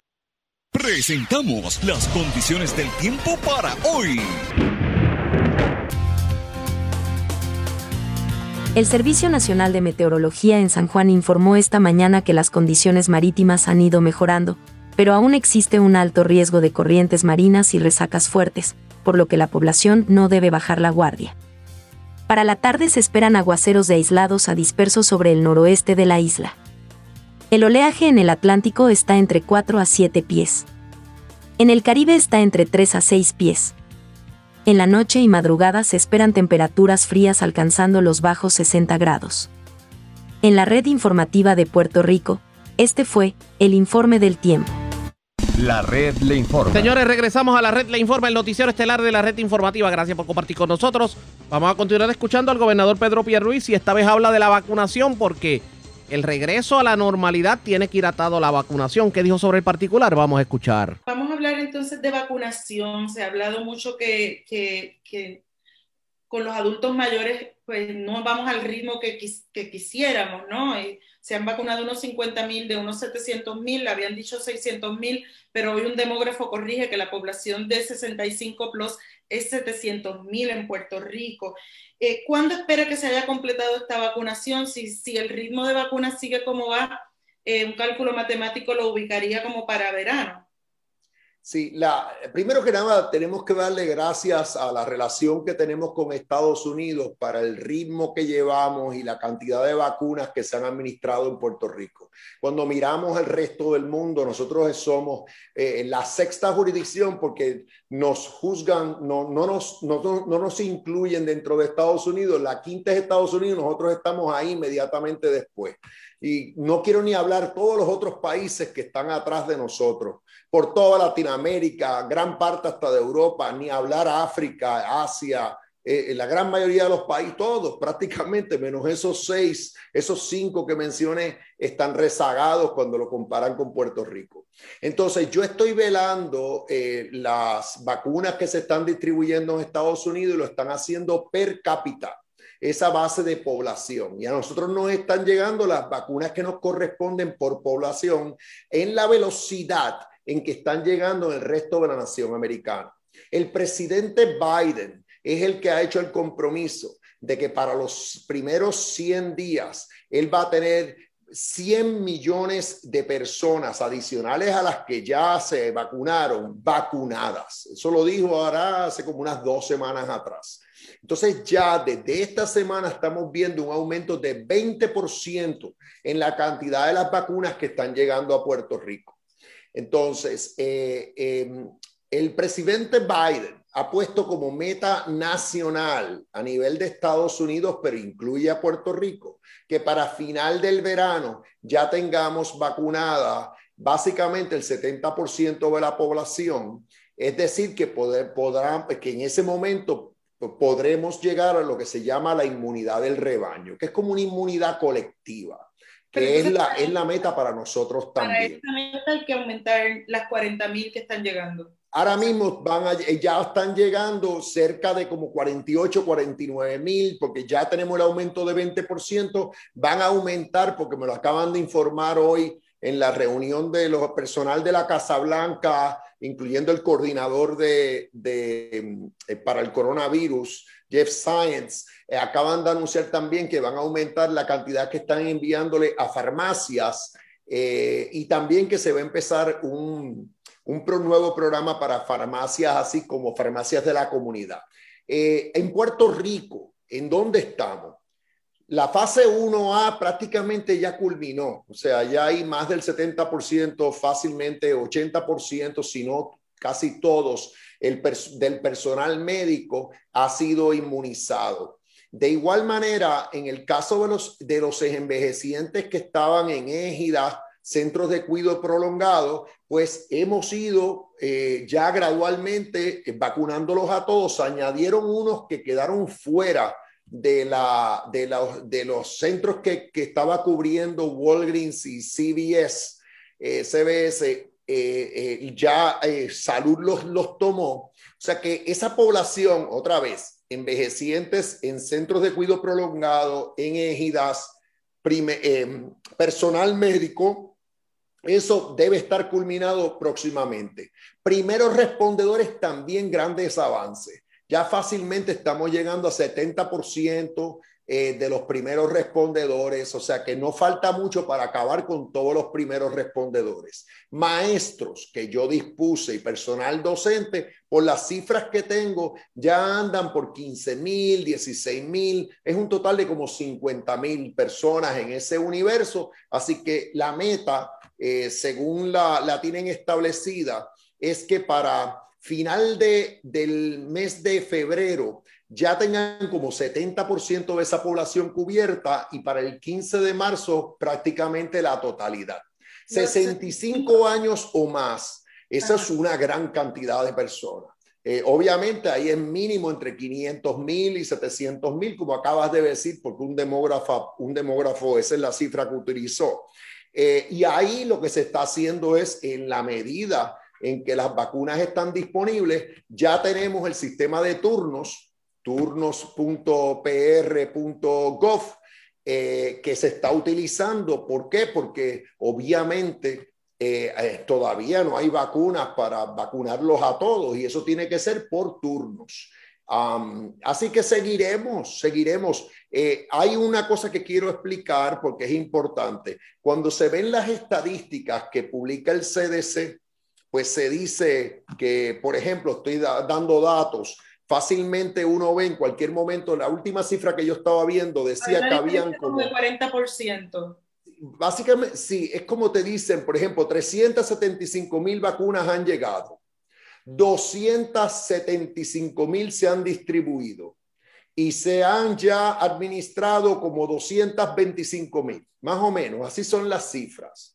Aquí lo que sucede es que siempre hay una reserva que se mantiene para las segundas dosis, entre otras cosas. Eso, yo estoy repitiendo lo que explican la, la, la, doctora Cardona, lo que ha explicado Mellado, el mismo general. Yo estoy repitiendo más o menos lo que ellos han explicado. Primero, hay una reserva.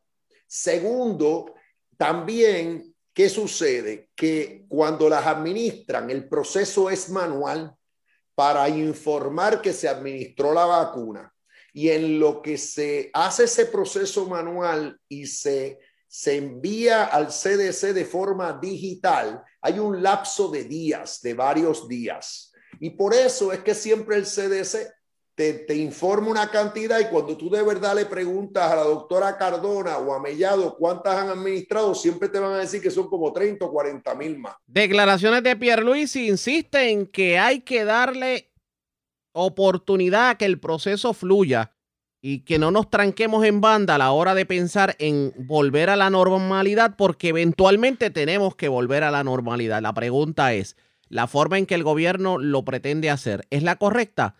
Vamos a ver qué dice el tiempo. Ustedes pendientes a la red informativa. La red le informa. A la pausa, regresamos con más en esta edición de hoy, miércoles del Noticiero Estelar de la red informativa.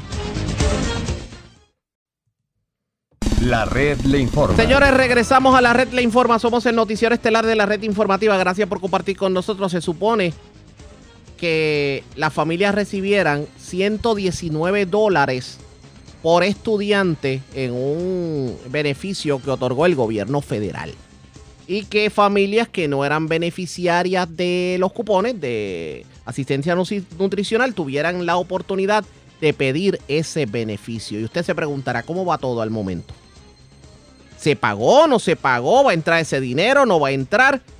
Pues hoy Alberto Fradera, el jefe de la Administración de Desarrollo Socioeconómico de la Familia, dentro de la sombrilla del Departamento de la Familia, habló sobre el tema y esto fue lo que dijo sobre el particular. Que tenga derecho a recibir alimentos por parte de comedores escolares mientras está activo en una escuela, en una escuela sea pública o privada, va a tener el acceso a recibir este beneficio de que le llamamos el Pandemic EBT.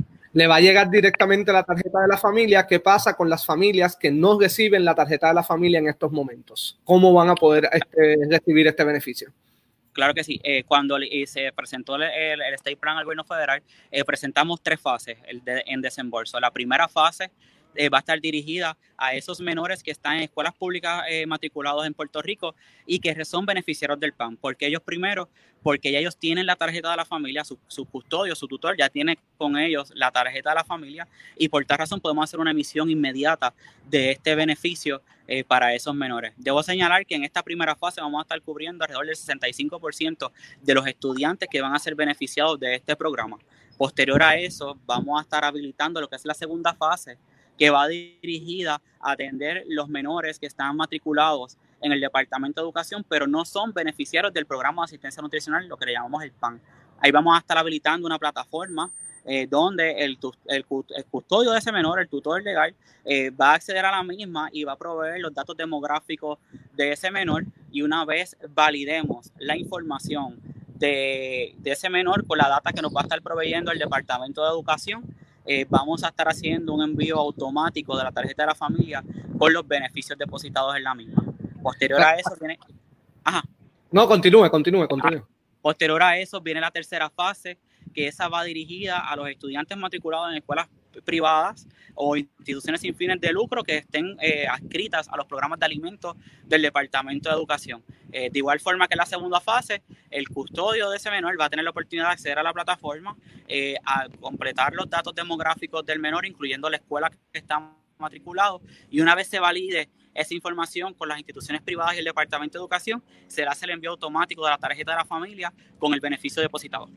Hay, hay, algunas instituciones que le dan la opción a los padres de que este, reciban este servicio de comedores escolares. Pero hay padres que deciden pues no hacerlo y dicen pues no, este, a mí sinceramente no me interesa que mi hijo este, pueda recibir alimentos del servicio de comedores escolares. Estos estudiantes que están de esta manera, como quiera van a recibir este beneficio, ¿es la institución la que recibe el beneficio o es el estudiante?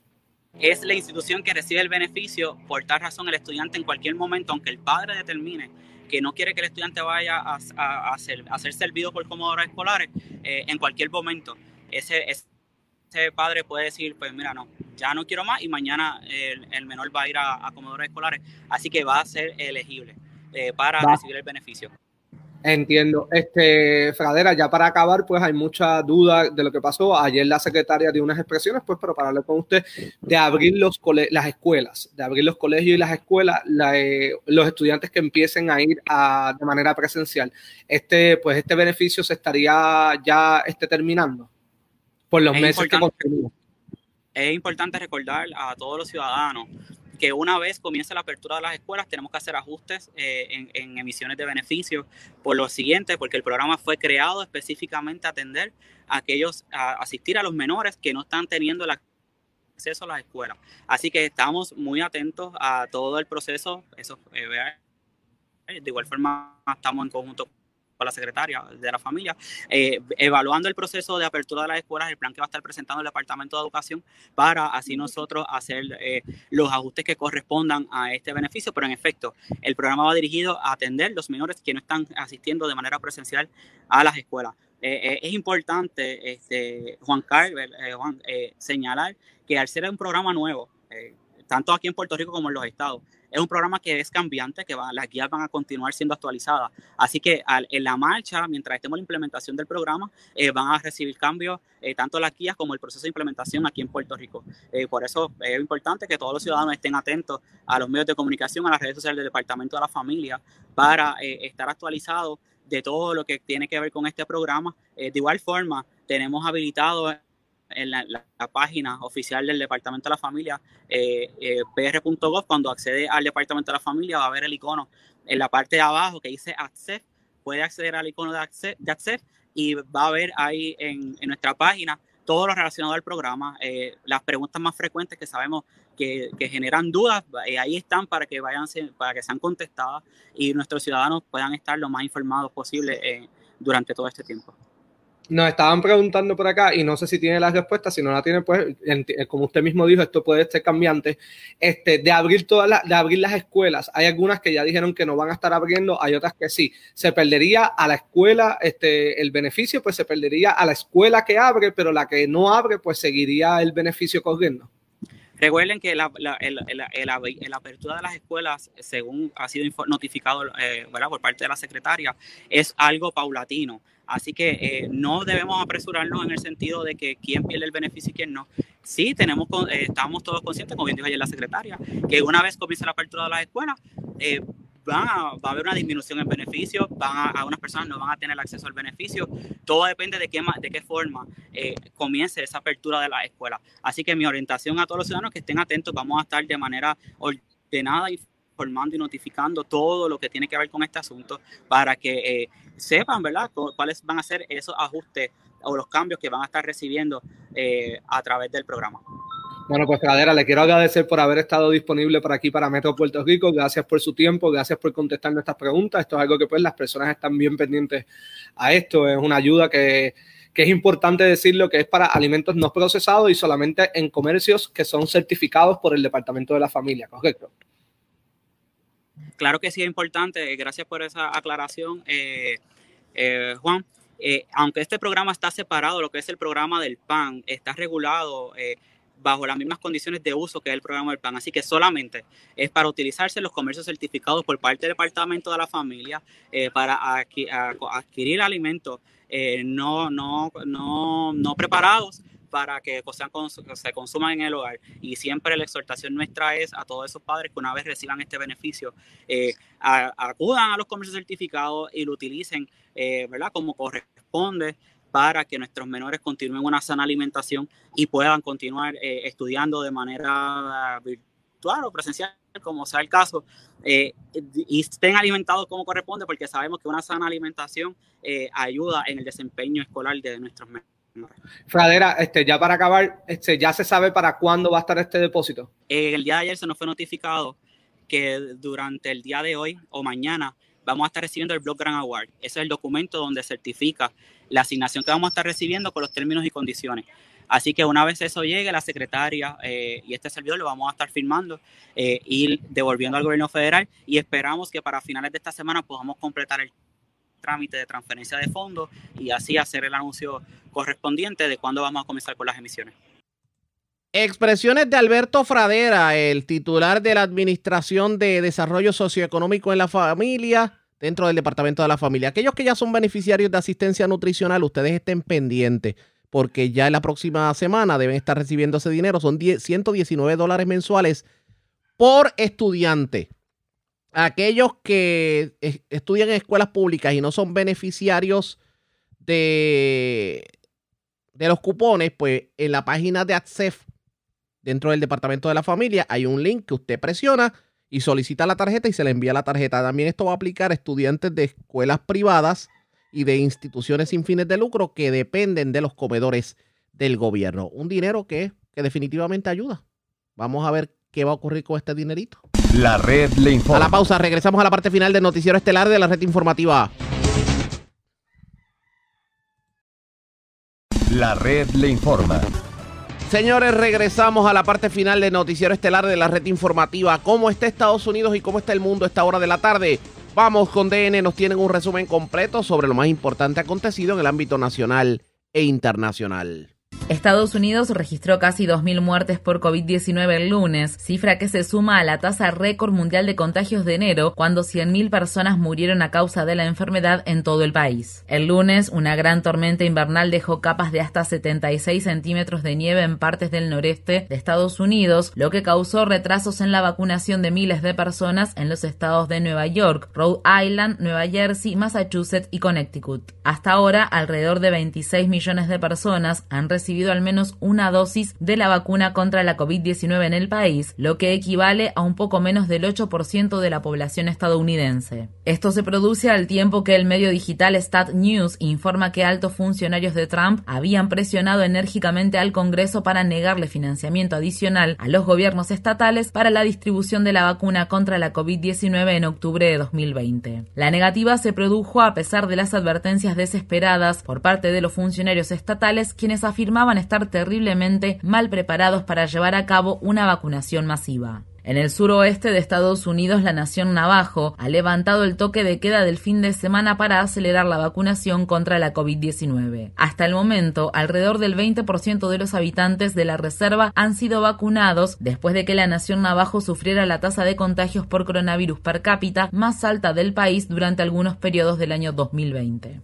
El martes el presidente Joe Biden firmará tres órdenes ejecutivas sobre inmigración. La primera establece un grupo de trabajo que tendrá como objetivo reunir a cientos de familias que solicitaban asilo y fueron separadas por el gobierno de Trump. Las otras dos medidas analizarán la alteración causada por el gobierno de Trump al proceso de solicitud de asilo, restablecerán los fondos para los países de América Central destinados a combatir las causas fundamentales que provocan el desplazamiento de la población y revisarán el controvertido programa Permanecer en México y otras políticas del gobierno de Trump que hicieron que obtener la residencia permanente fuera más difícil para los inmigrantes que recurrían a programas de asistencia pública como los cupones de alimentos. Esto se produce a la vez que activistas en defensa de la inmigración están condenando la deportación de cientos de solicitantes de asilo durante los primeros días de la presidencia de Biden, después de que un juez federal bloqueara temporalmente la moratoria de 100 días implementada por el presidente a muchas de las deportaciones. Un vuelo en el que viajaban personas que iban iban a ser deportadas partió de Estados Unidos a Haití el lunes, el primer día del mes de la historia negra. El periódico The Guardian informa que casi dos docenas de solicitantes de asilo africanos tienen su deportación programada para el martes. El lunes, un grupo de 10 senadores republicanos se reunió en la Casa Blanca con el presidente Biden y la vicepresidenta Kamala Harris para impulsar un paquete de ayuda financiera por el coronavirus de 618 mil millones de dólares, mucho más limitado que el proyecto de ley de 1,9 billones de dólares propuesto por Biden.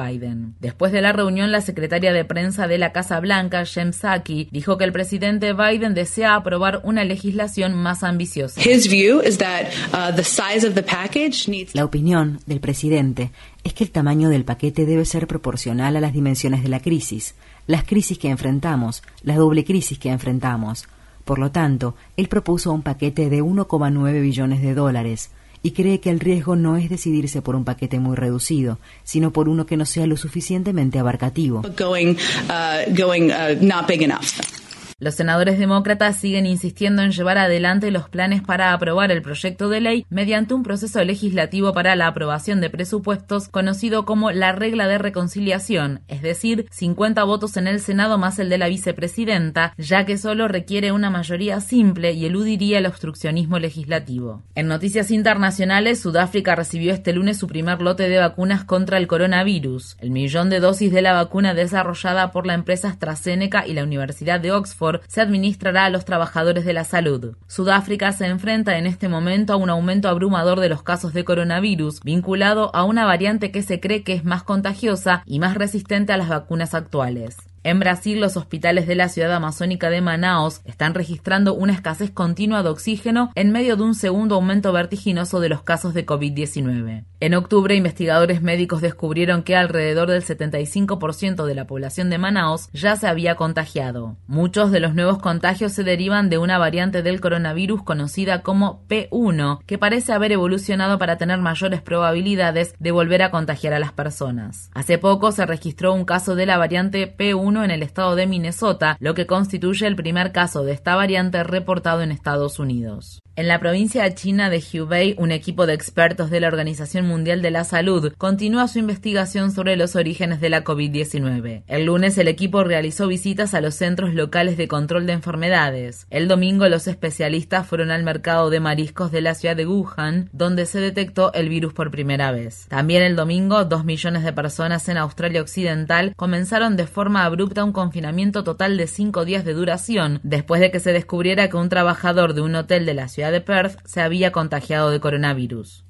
En Estados Unidos, la congresista Alexandria Ocasio Cortés, quien representa al estado de Nueva York en la Cámara de Representantes, confesó ser sobreviviente de agresión sexual y habló de los recuerdos traumáticos evocados por los incidentes del 6 de enero, cuando una turba violenta incitada por el presidente Trump atacó el Capitolio de Estados Unidos. En un impactante video transmitido en vivo el lunes por Instagram, Ocasio Cortés dijo que se escondió en el baño de su oficina del Capitolio y temió por su vida cuando un hombre irrumpió gritando repetidamente dónde está. El hombre resultó ser un oficial de policía del Capitolio que no se había identificado. Ocasio Cortés dijo que ella y un miembro del personal no estaban seguros de si el oficial estaba allí para ayudarlos o lastimarlos. Finalmente, Ocasio Cortés terminó escondiéndose en la oficina de la congresista del estado de California, Katie Porter, y armando una barricada con muebles para bloquear las puertas. Ocasio Cortés dijo que decidió compartir su historia después de que colegas republicanos le pidieran que se olvidara de la insurrección